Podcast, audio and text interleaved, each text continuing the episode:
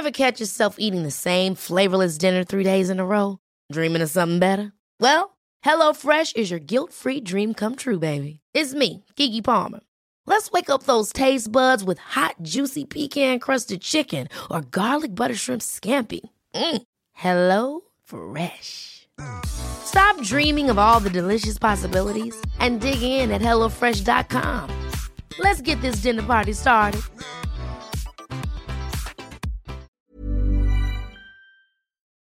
Chers auditeurs, Dear listeners, bonjour. welcome in Comme d'Archi Podcast Season 3 Saison 3 dans le monde fascinant des architectes. and in the architectural projects. Je suis Anne-Charlotte Deponte, passionnée d'architecture et docteur des universités en histoire de l'archi. I am one of the spokespersons of Anne Charlotte, who is a PhD in architecture history. Merci Thank you d'être avec moi aujourd'hui. to be with us today. Et And maintenant, now, lundi en français, place au talent. and Wednesday, let's talk projects. In English, of course.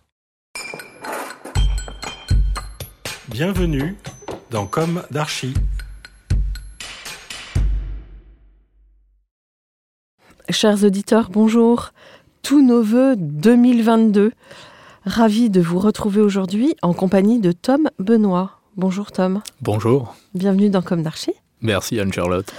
Merci de venir jusqu'à nous lors de votre escapade. Merci à vous, merci de m'inviter surtout. Je suis très heureuse de commencer l'année avec vous. C'est également le cas, je suis très heureux d'être avec vous.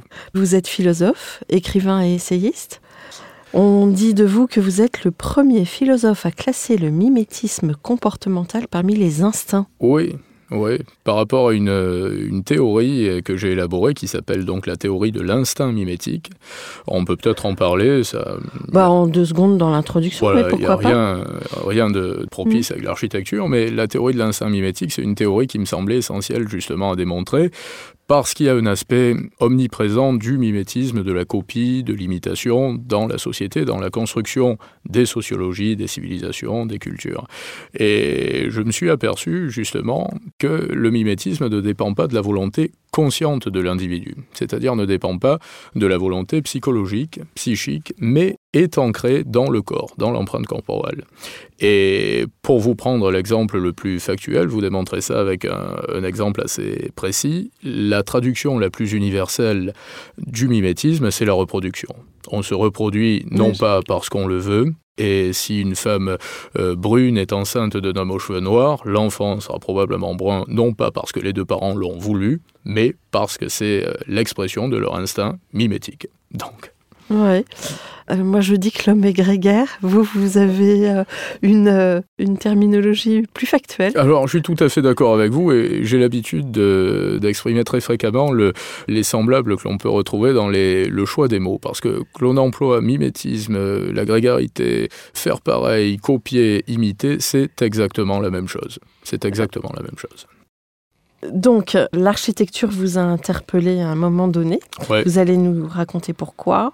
Et euh, citons de vous Instinct mimétique et solitude asservie, paru chez Plume Édition, Mhm. ou encore votre entretien avec Rudy Ricciotti. Ouais, Vous êtes euh, proche de cet architecte d'ailleurs. c'est un ami, c'est un ami. Je pense que c'est la grande gueule de l'architecture d'aujourd'hui. Oh, je crois. Et je pense qu'il est, il est plus à classer, même à, à l'heure actuelle, parmi les, les intellectuels de cette période, de ce siècle, que seulement euh, comme architecte. Évidemment, ce qui nous a liés, c'est le, point commun de la passion pour l'architecture, pour la philosophie également, parce que c'est quelqu'un qui est un, passionné de philosophie, de littérature philosophique, comme moi, il aime beaucoup des auteurs comme Léon Blois, Barbet d'Aurevilly, Nietzsche également comme philosophe, il peut lire un petit peu de Schopenhauer, donc c'est vraiment un intellectuel, Rudy, quelqu'un de très brillant. Enfin, vous publiez en ce début 2022 Aphorisme sur l'architecture. Oui. Enfin, on a hâte de le découvrir, mais vous allez nous en parler euh, dans la deuxième partie de l'émission. Mhm. Alors, qui êtes-vous, Tom? Quel est votre parcours, votre jeunesse? Quelles ont été vos études? Pourquoi la philosophie? Pourquoi l'architecture? Comment les deux disciplines se croisent dans votre trajectoire? Eh bien, écoutez, c'est assez intéressant, qui plus est parce que peu de philosophes, peu de, de sociologues, de psychologues se sont intéressés à l'architecture. Et donc, d'un certain sens, ça me laisse une, une voix assez euh, Royale. neutre, royale, en quelque sorte. Et de notre côté, il y a très peu de références. Il y a très peu de références disponibles, donc il y a beaucoup de travail, justement, dans l'analyse, et c'est ce que je fais, on en reparlera tout à l'heure dans euh, Aphorisme sur l'architecture, quant à, à l'expérience de la matérialité, de la matière, euh, analyser également le, la sociologie sous-jacente qui euh, plane au-dessus de, de toutes les formes de création architecturale. Et par rapport à mon parcours, pour être très factuel et très clair, lorsque j'étais euh, enfant, quand j'avais 5 ou 6 ans, je pensais que je deviendrais architecte. Ah oui. Je- J'étais très intéressé, vous avez choisi le bon mot d'ailleurs, interpellé par l'architecture, par le, la dimension omniprésente, je crois, de l'architecture. Et l'omniprésence également de l'architecture dans la construction des sociétés, des civilisations, des sociologies, et l'impact que peut avoir l'architecture sur la construction des, même des rapports humains, des rapports intimes, des rapports de couple, des rapports familiaux. Parallèlement, apparemment plus, par la philosophie. Je lisais beaucoup de philosophie. Avant même de suivre des cours de philosophie, j'ai suivi euh, quelques cours à distance de philosophie entre 18 et, et la vingtaine, et j'avais lu tous les grands auteurs allemands qui m'ont euh, particulièrement interpellé, Schopenhauer en particulier, et j'ai souhaité me laisser guider, pour ainsi dire, par le, le hasard des, des événements, des rencontres et des événements, également avec Rudy, qui m'a beaucoup appris, là aussi par rapport à l'architecture. J'ai travaillé dans l'immobilier, j'ai appris le droit immobilier, j'ai ouvert une agence immobilière lorsque j'avais 20 ans, donc j'étais dans un rapport de, de proximité, pour ainsi dire, avec un- une certaine dimension de l'architecture et de l'urbanisme. Et ensuite, j'ai eu envie d'analyser en profondeur, d'un point de vue philosophique, euh, toutes les arcanes euh, de l'architecture. Mais vous êtes passé par l'université? Euh, en cours à distance. Et j'ai fait un BTS d'immobilier, ce qui m'a conduit à, à ouvrir une agence assez tôt, ouvrir une agence Oui. immobilière assez tôt. Et je souhaitais pas devenir. Attention, j'ai aucun dédain, vraiment loin de là par rapport au cursus universitaire, mais je n'avais pas envie de devenir professeur de philosophie. Je sais que hum, ça va un peu à contre-courant parce qu'à l'heure actuelle, euh, même dans l'architecture, beaucoup de personnes souhaitent enseigner l'architecture plus qu'exercer l'architecture et, et plus enseigner la philosophie que l'exercer. Et notamment par rapport à une certaine méfiance que je peux avoir à l'endroit de la standardisation, à l'endroit de tous ces casiers identitaires qui forgent une personnalité presque par mégarde, presque par hasard, au fil des années et des décennies. Je n'avais pas envie d'appartenir à des institutions peut-être un petit peu trop publiques, et je préférais être entrepreneur plutôt que professeur de philosophie. Mhm. À mon époque, euh, il fallait passer, euh, c'était très mandarinal. Mm. Les places étaient très chères et j'avais, j'avais pas le souvenir de, d'impartialité. Enfin, j'étais gênée par ce système. Peut-être que ça rejoint un peu ce que je dis. Ouais, Mhm. Absolument. Et moi qui suis assez, disons pas pessimiste, mais qui a un point de vue assez tragique par rapport à l'évolution de la société actuelle qui me plaît guère, qui me plaît peu, je reconnais certains aspects positifs Oui. par rapport au cursus universitaire contemporain. C'est-à-dire qu'à l'heure actuelle, ce n'était pas le cas il y a 20 ans, 30 ans, ça a démarré il y a une vingtaine d'années. Je pense que quiconque peut, à force d'efforts, exercer dans le cursus universitaire, démarrer de très brillantes carrières et, C'est vrai. et peut-être devenir des Mm. électrons libres euh, également par la suite. Ce qui n'était pas le cas il y a, il y a une trentaine d'années. C'était plus difficile. Plus difficile. Et moi, j'ai suivi le cursus un petit peu inverse finalement parce que j'ai 26 ans, donc euh, je suis encore relativement jeune, comme vous le disiez précédemment. Et je crois que j'ai, euh, j'ai peut-être par rapport à un aspect relativement passéiste de ma personnalité, préféré me construire avec euh, une dimension passéiste et avec des codes euh, qui correspondent peut-être plus aux, époques passées. Mais alors, qu'est-ce qui vous fait rentrer dans l'univers architectural? Votre agence immobilière Ouais. qui vous fait rencontrer Rudy Ricciotti et pour- Non, non, non, c'est pas euh, ça. euh, On s'est rencontrés par rapport à, à l'apparition de ce- cet ouvrage. Euh, J'avais écrit, je lui avais envoyé un écrit. On a échangé. Il m'avait reçu dans son, euh, son agence à, à Bandol. Et la rencontre avec Rudy Ricciotti ne concerne pas du tout l'architecture. C'est une rencontre qui est induite par la passion commune pour la philosophie et parce qu'il a été interpellé par un écrit que je lui avais fait parvenir. Et c'est ensuite qu'on a entamé des discussions plus, plus architecturales, pour ainsi dire. Mais en ayant mon agence immobilière en 2000, euh, donc c'était en 2015, j'avais 20 ans, j'ai été amené à travailler avec beaucoup de promoteurs, de marchands de biens, et à côtoyer euh, déjà à l'époque le milieu de l'architecture. Mais avec un point de vue beaucoup plus froid, si je puis dire, beaucoup plus euh, spéculatif, on peut dire, entre guillemets, Oui. et moins passionnel. Maintenant, Ouais. j'ai une approche beaucoup plus euh, passionnelle, je crois que c'est le cas de le dire, avec l'architecture. Alors, l'une de mes questions récurrentes dans Comme d'Archi, est-ce qu'aujourd'hui vous avez le sentiment d'avoir accompli ce que vous imaginiez quand euh, vous êtes sorti de vos études supérieures? Alors, je vais vous répondre euh, d'une façon un petit peu détournée. J'ai l'impression, et peut-être un petit peu bateau, mais tant pis, je vais me permettre la ringardise, à mon âge, j'ai le droit encore. Euh, j'ai l'impression d'accomplir ce que je pressentais comme euh, ce qui devait être ma vie lorsque j'étais jeune adolescent ou euh, à la sortie de l'enfance.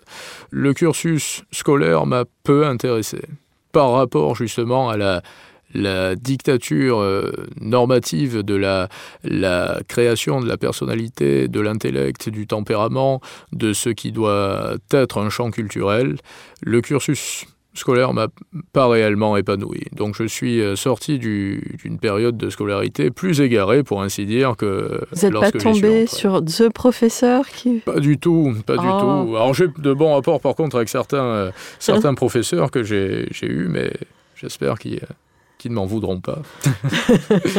Bon. Euh, alors, je vous propose maintenant de partager votre point de vue à partir de quelques mots. Bien sûr. Tout d'abord, réinventer. Vous Réinvent- connaissez mon positionnement là-dessus. hein. Oui. Je- voilà. Je crois que le mien est pas très éloigné du vôtre. Euh, Alors déjà, il y a une chose que je regrette euh, amèrement, là aussi dans le, le tempérament global, pour ainsi dire, de la société moderne, c'est euh, tout un panel de mots préconçus, préfabriqués, prédisposés, qui ont vocation à exprimer des sentiments qui devraient être précis, mais qui deviennent euh, totalement imprécis. Vous savez, on parle très fréquemment à l'heure actuelle dans, les radios, dans les télévisions, en employant des mots comme euh, structurel, minimaliste, conceptuel. C'est dramatique. Parce que moi, je suis un auditeur euh, récurrent de France Culture. Si vous écoutez France Culture un matin, amusez-vous à compter le nombre de fois où vous entendrez conceptuel. On entend ça à longueur d'émission. Moi, par c'est réinventer qui me fait sursauter. et par rapport à réinventer, ce que je vois dans réinventer, surtout, c'est une grande paresse. C'est la traduction d'une une fainéantise, comme on dit en Provence et en province, mais une, une grande paresse, parce que réinventer, que ce soit dans l'architecture ou en général dans l'entrepreneuriat, dans le, le, le dessin perpétuel du, du schéma d'une société, c'est ce que nous faisons en permanence. On est sans cesse en train de réinventer une société. La société n'est jamais arrêtée et l'architecture également n'est jamais arrêtée. Vous vous en rendez compte vous aussi puisque vous analysez euh, dans votre, votre exercice, dans la communication, l'architecture. Il n'y a jamais eu de temps d'arrêt dans l'architecture. Donc on ne peut pas dire à un instant ou à un autre, on va réinventer à partir de là. Ça, je trouve ça dramatique.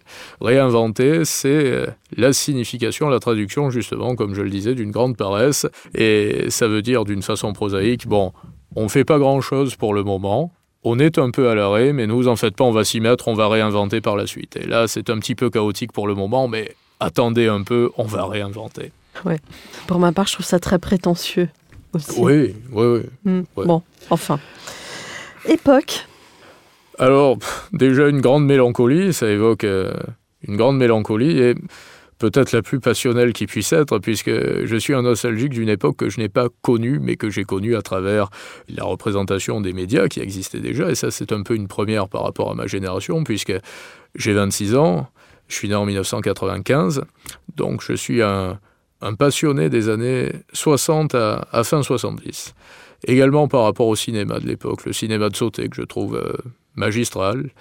La littérature de l'époque, bien que je sois hum, réellement plus lecteur d'une littérature du 19e, mais la singularité justement par rapport à ma génération, c'est que il me semble avoir un aperçu relativement cohérent, relativement factuel d'une époque que je n'ai pas connue. Ce qui aurait été beaucoup plus compliqué pour quelqu'un qui euh, serait né par exemple en 1940 et qui euh, serait passionné par les années folles qui avaient euh, qui s'est roulé seulement 20 ans auparavant, mais desquelles on avait beaucoup moins d'échantillons de, de, vidéos ou d'audio. Mmh, c'est vrai. Et alors, euh, dans cette époque, euh, une référence architecturale ou alors, euh, plusieurs, plusieurs, et j'ai donné une, interview assez récemment d'ailleurs pour les cahiers du bâtiment, dans laquelle on me pose un petit peu la même question à la fin de l'entretien, ça portait sur l'identité à, à, Marseille, et je réponds que je suis euh, très admiratif du talent de l'exercice des petites agences d'architecture. Et parmi le travail de, de grands architectes, j'apprécie beaucoup le travail de Rudy, mais également d'architectes que je connais pas ou très peu, comme Christian de Porzampar qui a fait de, en termes d'identité, en termes d'intégration, qui a fait de très très belles créations architecturales. Et même très récemment, je pense à son projet à Séoul, c'était pour euh, la maison Dior, mmh. je crois, il y a mmh. moins de dix ans. C'est magnifique. En termes d'identité, on, on, est au paroxysme euh, de la, la traduction identitaire de l'architecture. Projet, justement, on enchaîne ouais. en dehors des années 60 à part euh, Port-Zampar à Séoul Des projets récents. Peu importe. Ouais. Pour prendre un, un, exemple assez récent, j'ai été interpellé donc par le, le dernier prix de l'équerre d'argent qui a été euh, décerné il y a quelques semaines. Ah oui, le projet à Neuvecel, ouais. euh, je crois que c'est Atelier PNG Architecture, Julien Boideau et Emilien Robin qui sont architectes Absolument. associés. Et pour une raison assez, assez précise, c'est que j'ai vu ce qu'on perçoit assez rarement, que ce soit dans la remise de prix en architecture, en littérature ou en cinéma, la récompense d'un projet, d'un travail, et pas la récompense d'un budget, d'une carrière, d'une image, d'une représentation globale. Parce que dans les prix, ce qui est dramatique, même dans les prix littéraires, c'est que on peut le dire entre nous, et si quelques auditeurs nous entendent, euh, il y a beaucoup de, beaucoup de sympathie qui conduit à la remise de prix. D'une façon détournée, je ne dis pas que mmh. les prix sont truqués, pas du tout. Mais... Oui, il y a un entre-soi. Il y a un entre-soi. Mmh. Et dans cet écart d'argent, j'ai perçu réellement la récompense d'un projet, parce qu'il y, y, a un très petit budget, je ne me rappelle pas exactement du, euh, de la, la somme qui a été mise à disposition pour ce budget, mais c'est assez limité, ça se fait en en ruralité, c'est une petite agence d'architecture qui a étudié le projet et on se rend compte justement que même dans une époque durant laquelle on retrouve beaucoup d'intelligence artificielle, une mondialisation qui me dégoûte, je peux le dire euh, d'une façon assez, assez on va y venir. précise, euh, malgré tout, des institutions comme les cœurs d'argent, se résigne, si je puis dire, mais dans le sens vertueux du terme, à féliciter, à récompenser une petite agence d'architecture. Donc de petits entrepreneurs, de petits artisans, de petits artistes. Oui, alors que euh, moi j'ai entendu que l'avenir était aux grosses agences, donc vous donnez de l'espoir à ah. beaucoup de petites agences. Absolument, que je soutiens avec, euh, avec ferveur, parce que vous savez ce qui m'intéresse le plus, ce en quoi je crois, pour dessiner l'avenir de l'architecture, pour dessiner l'avenir du panorama culturel de la France, c'est l'identité. On aime dans cette époque gommer les identités, gommer les caractères identitaires, et je trouve ça regrettable. Et je pense que les petites agences d'architecture, par rapport à une proximité, par rapport à une territorialité, plus développée que dans de, très très grosses agences, qui par ailleurs font de très belles prestations parfois, sont les plus à même de créer de l'identité. Euh, alors, euh, Marseille, votre terre natale. Oui, ouais, depuis plusieurs de générations. Et Marseille, c'est une histoire d'amour qu'on, euh, pour moi en tout cas, qui nous fatigue et qu'on ne veut pas voir s'arrêter, en quelque sorte. J'ai un rapport presque, presque intime avec Marseille. Et je pense que tous les Marseillais qui avons des activités dans l'entrepreneuriat, dans des milieux intellectuels, avons, mais à tous les niveaux, même à de très petits niveaux, même les commerçants, quand je parle d'entrepreneuriat, je parle également de commerçants, avons une responsabilité quant à l'avenir de Marseille, qui est une ville qui, il faut le reconnaître, il faut l'admettre, qui est marquée par un aspect très chaotique. Il y a une dimension très chaotique dans la, construction, la rénovation. Oui, vous disiez justement dans cet article des cahiers euh, techniques que le centre est délaissé.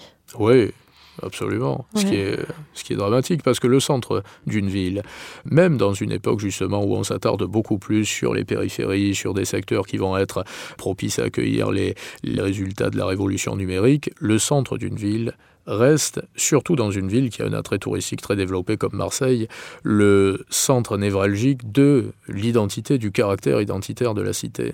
Et à Marseille, c'est un petit peu particulier parce que déjà par rapport à la configuration de Marseille, euh, l'attrait de Marseille, c'est le pourtour côtier, ce sont les parties côtières. Oui, vous parlez d'horizontalité. Voilà, il y, a une primauté de l'horizontalité à Marseille. Alors justement, comment concilier euh, cette horizontalité avec euh, l'absorption de populations de plus en plus croissantes, je crois? Oui, ouais. je pense que c'est... Pour éviter l'étalement urbain vous avez des bah, réponses Oui, des réponses qui sont peut-être pas très en vogue et pas très appréciées par les, les politiques actuelles, mais je pense tout simplement qu'il faut contrôler avec euh, des mesures qui sont à étudier et qui doivent être très précises l'accueil de nouveaux habitants qui euh, conduiront à entreprendre de nouvelles constructions sur le territoire. Et on ne peut pas mener la même politique d'urbanisation à Marseille qu'en Champagne. Il y a une désertification de la Champagne, il y a un apport croissant et régulier, comme vous le disiez précédemment, de, de population, de citoyens à Marseille. Et il faut réellement adapter l'urbanisation à Marseille à l'intérêt porté pour, pour ainsi dire, pour euh, euh, une surface géographique. Quand je dis Marseille, je parle du bassin marseillais, de la région PACA, enfin de trois départements, deux ou trois mm. départements de la région PACA. Et il faut adapter une urbanisation pour une région qui, euh, en géographie, représente peut-être 10% de la surface de la France, mais qui pourtant représente 90% de l'attrait. Et du, coup, travailler en vase communicant, c'est un peu ça? En résonance? En résonance, et puis surtout, réussir à développer le pourtour de la région marseillaise et accepter les, échanges qui peuvent être faits avec les, les communes environnantes. Hmm. Marseille doit être représentée également par Aix-en-Provence la dimension culturelle du bassin marseillais est représentée par la commune d'Aix-en-Provence. Et on doit travailler justement euh, aux alentours de Marseille par rapport à l'urbanisation pour essayer de ne pas surconstruire dans Marseille euh, intramuros et malgré tout garder cette horizontalité et ne pas forcément mimer le modèle anglo-saxon avec des, tours qui, euh, qui peuvent être réussies parfois, mais je veux dire, Marseille n'a pas une configuration propice à accueillir des dizaines de tours. Oui, les tours et les calanques. Ça va pas de pair. Oui, ça va pas de pair. Hmm. Euh, les quartiers nord, on peut en parler ou pas? Oui, on peut, on doit en parler d'ailleurs. Mhm. On doit en parler parce que c'est euh, là aussi le symbole de l'identité chaotique de, de, Marseille. Je suis frappé par une, un certain attachement qui, euh, dans lequel je trouve une dimension presque presque romantique, presque poétique de beaucoup de personnes avec qui j'ai échangé, qui habitent dans les quartiers nord, qui y ont grandi, et qui parfois disent ressentir justement un lien, euh, là aussi presque sentimental, avec leur cité, avec leur quartier, qui pourtant, il faut l'admettre, sont des quartiers dans lesquels on voit beaucoup de souffrance, on ressent beaucoup de souffrance. Et naturellement, lorsqu'on est enfant et que l'on grandit dans, dans des quartiers relativement confortables de Marseille et qu'on fait un petit tour dans les quartiers nord, on est atteint, on est effrayé par la, la souffrance qui, euh, qui y règne, le, la saleté, pour le dire très, euh, très clairement, la saleté dans laquelle les, les populations sont forcées de vivre, d'évoluer, les enfants, les adolescents, donc ceux qui se construisent, qui grandissent dans ces quartiers. Et par rapport à, à Marseille, on retrouve dans les quartiers nord, donc du point de vue des politiques euh, locaux, des hommes politiques, des femmes politiques locaux, une hypocrisie qui est aussi notable que dans les autres villes par rapport à, l'investissement qui est fait, qui va être fait dans, le, dans les quartiers nord. Seulement, les quartiers euh, populaires de la région marseillaise, donc les quartiers nord, sont beaucoup plus grands que dans les autres villes. Donc c'est là où le bas blesse et que cette hypocrisie est encore plus dramatique. C'est peut-être un peu pessimiste, mais c'est pas pessimiste, c'est tragique. C'est un constat. Oui, c'est ça, c'est tragique. Mais par la force des choses, euh, On n'imagine pas un avenir. euh, Reluisant, non, je crois pas. ouais. Euh, donc territoire. Alors, ce qu'évoque le territoire, pour moi, c'est un petit peu dans la même trame. Euh, L'essentiel pour vivre sain, le territoire, la territorialité, est une dimension essentielle pour, pour vivre sain, pour vivre beau, pour vivre comme il faut vivre, justement pour aller vers la direction, dans la direction vers laquelle il convient de se diriger. Je ne suis pas un passionné de l'Europe. J'apprécie euh, peu l'engouement induit quasiment par le réflexe, il me semble, d'un petit peu tout le monde pour l'Europe. C'est une idée, peut-être une idéologie? C'est une idéologie, mais qui est très, euh, très mimétique, là aussi. Hein. Vous savez, ça fait partie, justement, l'Europe, à l'heure actuelle, de ces, ces mots, ces termes, qui euh, permettent de tout justifier. Si vous faites un passage radio, euh, une interview, un passage télé pour les politiques euh, majeurs, vous déclarez « j'aime l'Europe ».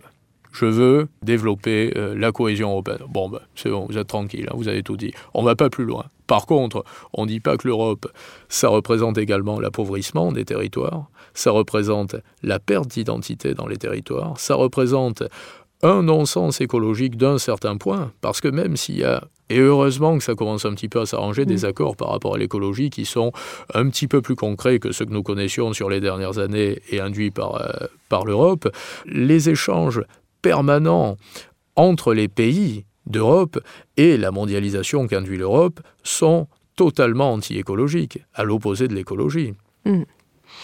Vous parlez des circuits courts. Et je parle des circuits courts dans l'architecture, dans l'alimentation. Vous savez, j'aime faire des parallèles justement entre l'architecture, la façon qu'une société, une civilisation a d'appréhender son architecture et la façon qu'elle a d'appréhender sa médecine.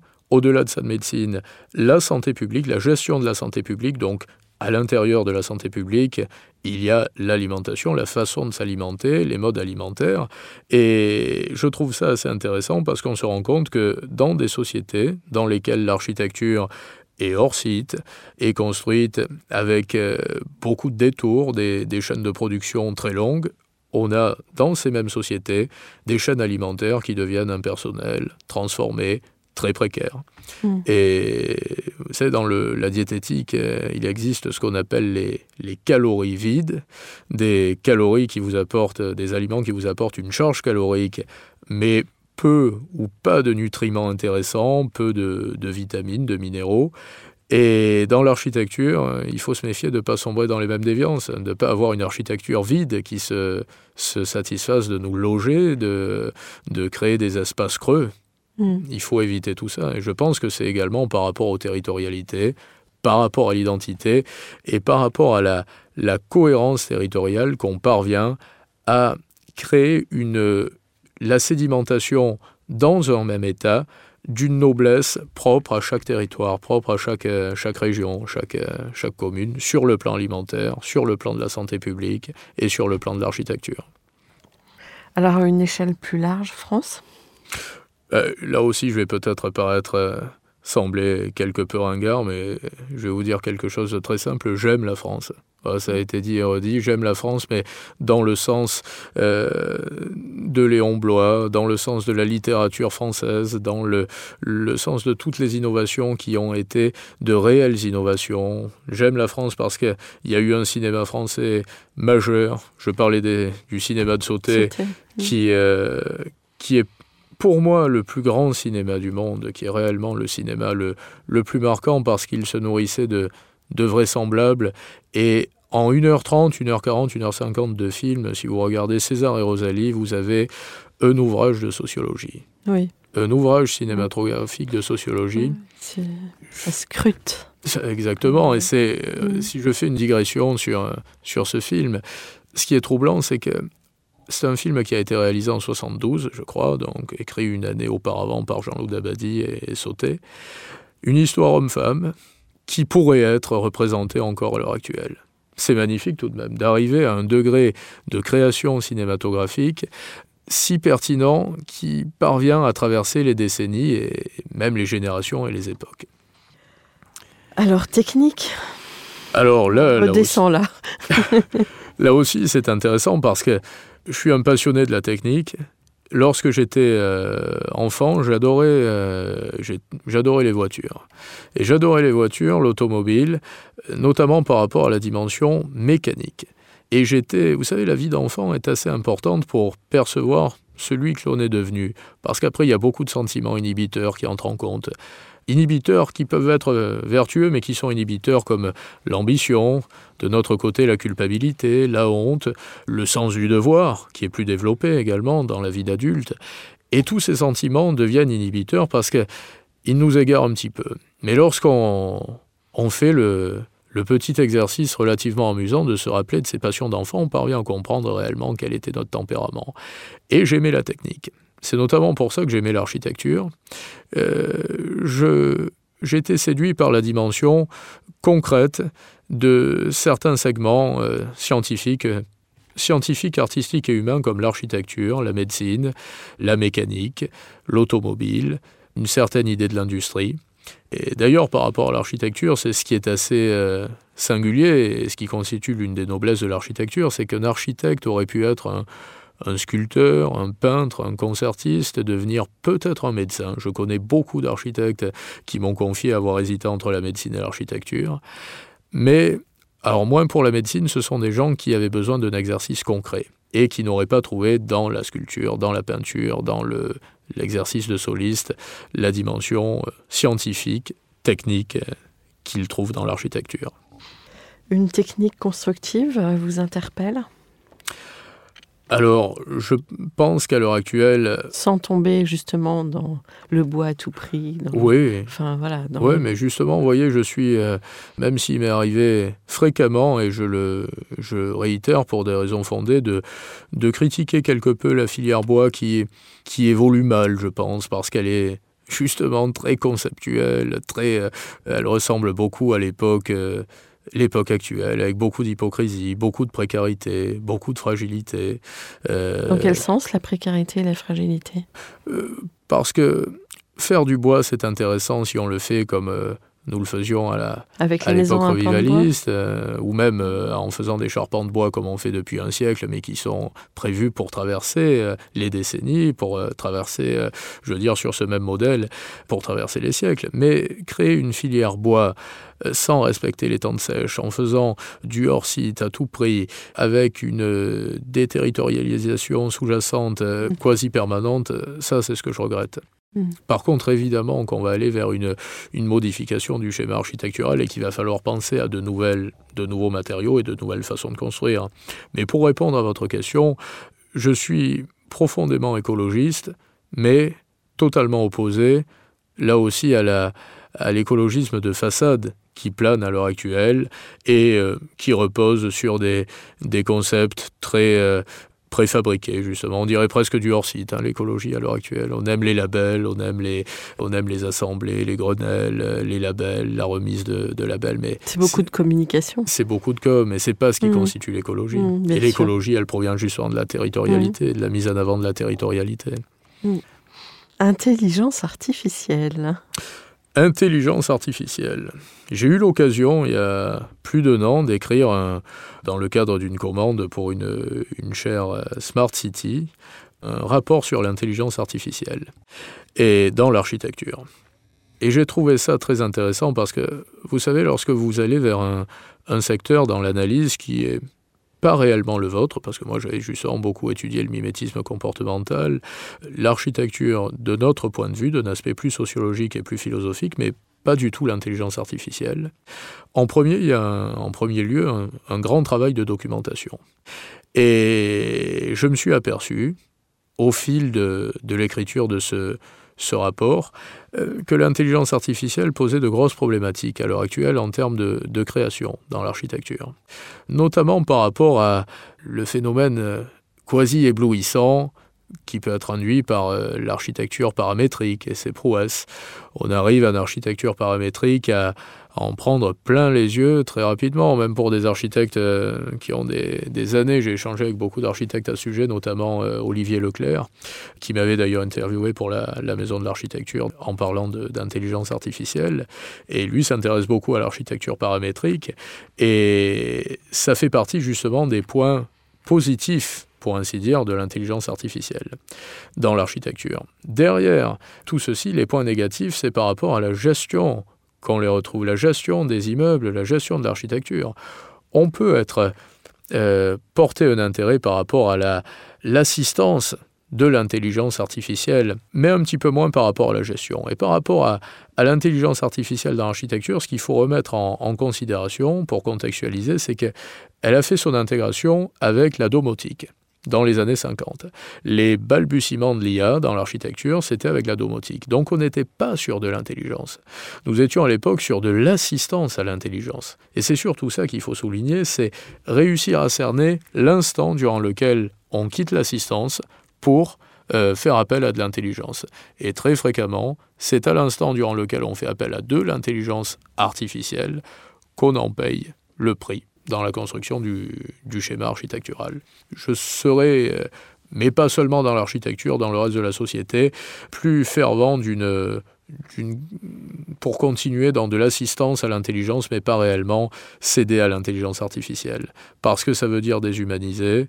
Ce qu'il faut éviter, justement, c'est, et on revient un petit peu à l'écologie, c'est le coup de rein de trop. C'est euh, le pas qui ne doit pas être franchi. L'intelligence artificielle, l'informatique, le numérique en général, doit représenter une assistance à l'entrepreneuriat, à la vie quotidienne, à la gestion de la santé publique également, mais ne doit pas être si présente, ne doivent pas être si présents, présentes et présents euh, qu'ils deviennent des, déviances. Et on, en vient aussi à la fragilité. Vous vous rendez compte de la, précarité également de la gestion de l'architecture, de la, des transports, de, la santé publique euh, dans laquelle nous avons sombré. On se rend compte à l'heure actuelle, en 2021-2022, que nous... Euh, nous détenons des, assistances à la réflexion, à l'intelligence très développées, et pour autant que l'on a perdu beaucoup de capacités. C'est quand même dramatique. J'ai une amie qui est médecin avec qui j'échange très fréquemment à ce sujet. Elle me disait très récemment que malgré tout, dans son exercice, malgré toutes les assistances, ce en quoi elle croit le plus est l'intuition, la perception intuitive de l'appréhension des pathologies de ces, patients. C'est beau quand même. C'est beau. Mm. Je trouve qu'il y ait des praticiens dans différents milieux qui parviennent à, souligner que toutes ces avancées, qui peuvent être éblouissantes, ne parviendront pas à remplacer les capacités de l'humain. Bien sûr. Et en architecture, c'est ça peut pas remplacer? Ça peut pas remplacer, parce que déjà par rapport à l'architecture, qu'est-ce qui définit l'architecture? C'est la question essentielle, je pense, à se poser euh, lorsqu'on travaille de près ou de loin dans l'architecture et lorsqu'on analyse l'architecture. Qu'est-ce qui définit l'architecture? Selon moi, c'est tout édifice qui aura par sa présence la faculté à créer un espace nouveau. Et mmh. c'est peut-être là que l'architecture se différencie réellement de la sculpture. Parce que dans la sculpture, vous avez une architecture creuse, en quelque sorte, et peut-être même dans euh, la construction d'un pont, par exemple. On se rend compte que vous allez avec Foster, le viaduc de Millau, là, c'est très clair, justement, parce que c'est un édifice euh, magistral. Vous vous rendez compte que cet édifice crée un espace nouveau. Mmh. L'environnement qui existait auparavant est totalement bouleversé par la présence de cet édifice. Donc je pense avant toute chose que ce qu'il faut analyser, c'est la définition de l'architecture. Et je crois que c'est celle-ci. L'architecture a pour vocation de créer un espace. Hmm. Alors, comment imaginez-vous l'avenir? Je pense qu'il y a matière à, évoluer convenablement. Je pense qu'on est dans, une période de charnière et que l'on on ne l'a jamais autant été. On a généralement l'impression de d'être un petit peu à la fin d'une époque durant toutes les époques, mais mon intime conviction est que cette fois-ci, nous y sommes réellement. Mmh. Euh, parce qu'on se rend compte qu'on est forcé justement de, de mettre un accent sur une dimension écologique qui jusqu'à présent était euh, un petit peu délaissée. On, évolue dans une société qui est très mondialisée, avec beaucoup d'échanges, euh, comme on disait, qui déterritorialise, mais pour autant, et l'exemple de l'écart d'argent est assez efficient, on va vers un regain de, de la territorialité, on va vers un regain également de la matérialité, peut-être là aussi influencé par les, les assistances comme le BIM avec l'architecture paramétrique, ça, ça, ça fait ressortir la magnificence de la matérialité. Donc je pense qu'il faut surtout pas manquer le rendez-vous et qu'il y a un rendez-vous à saisir, un, un virage à prendre.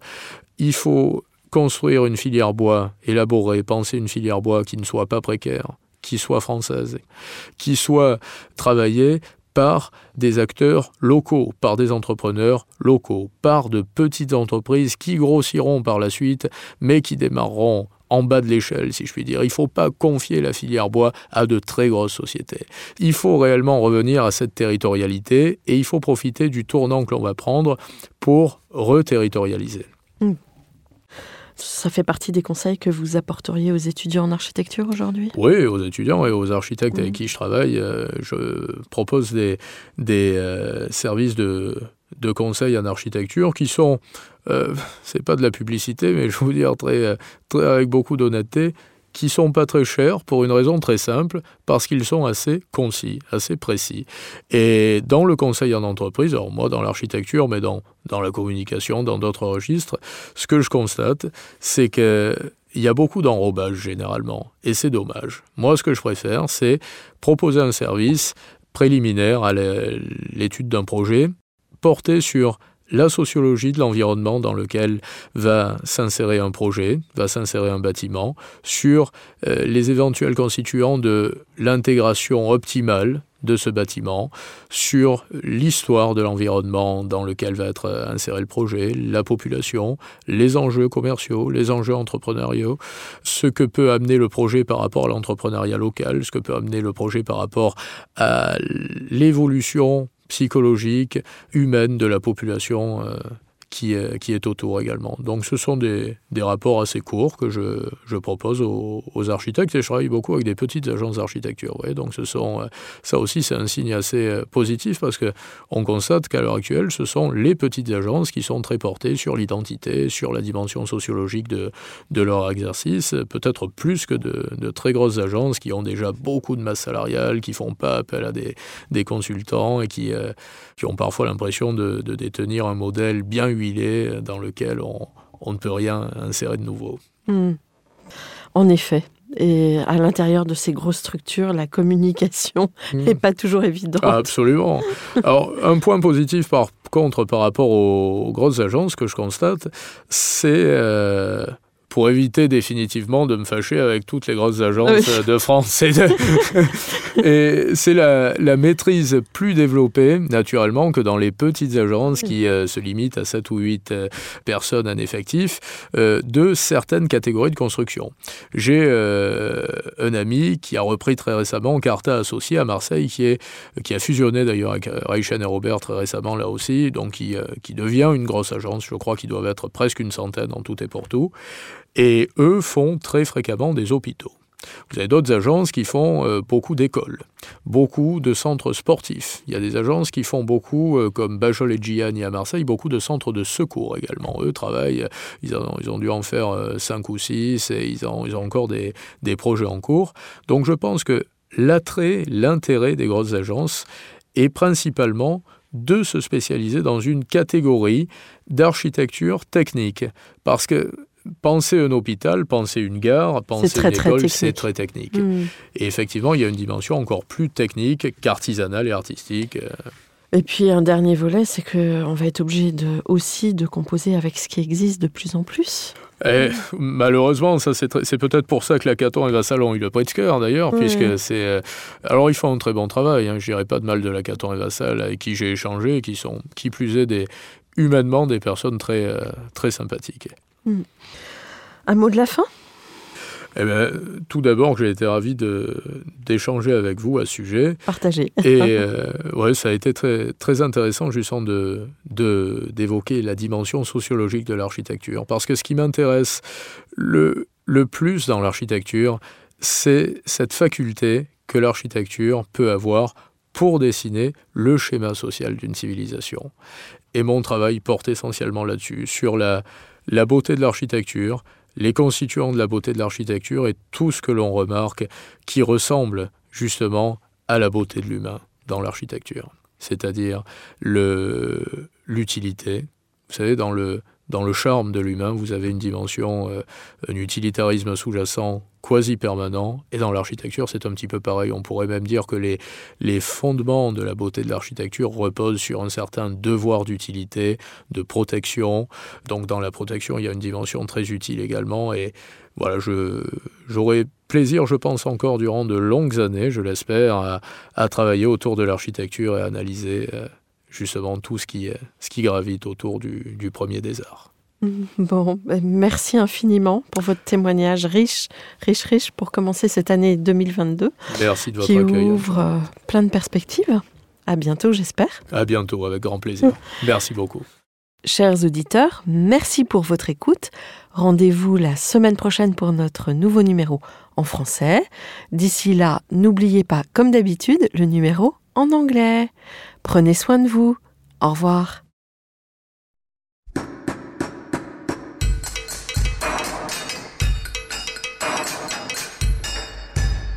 Chers auditeurs, merci pour votre écoute. Merci à Julien Rebourg, réalisateur, qui nous accompagne sur la partie son.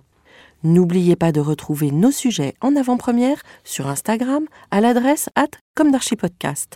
Si vous aimez ce podcast, favorisez sa diffusion en lui donnant 5 étoiles sur Apple Podcast, plus un petit commentaire, ou sur votre plateforme de podcast favorite. Et surtout, abonnez-vous pour écouter tous nos épisodes gratuitement. À bientôt et d'ici là, prenez soin de vous.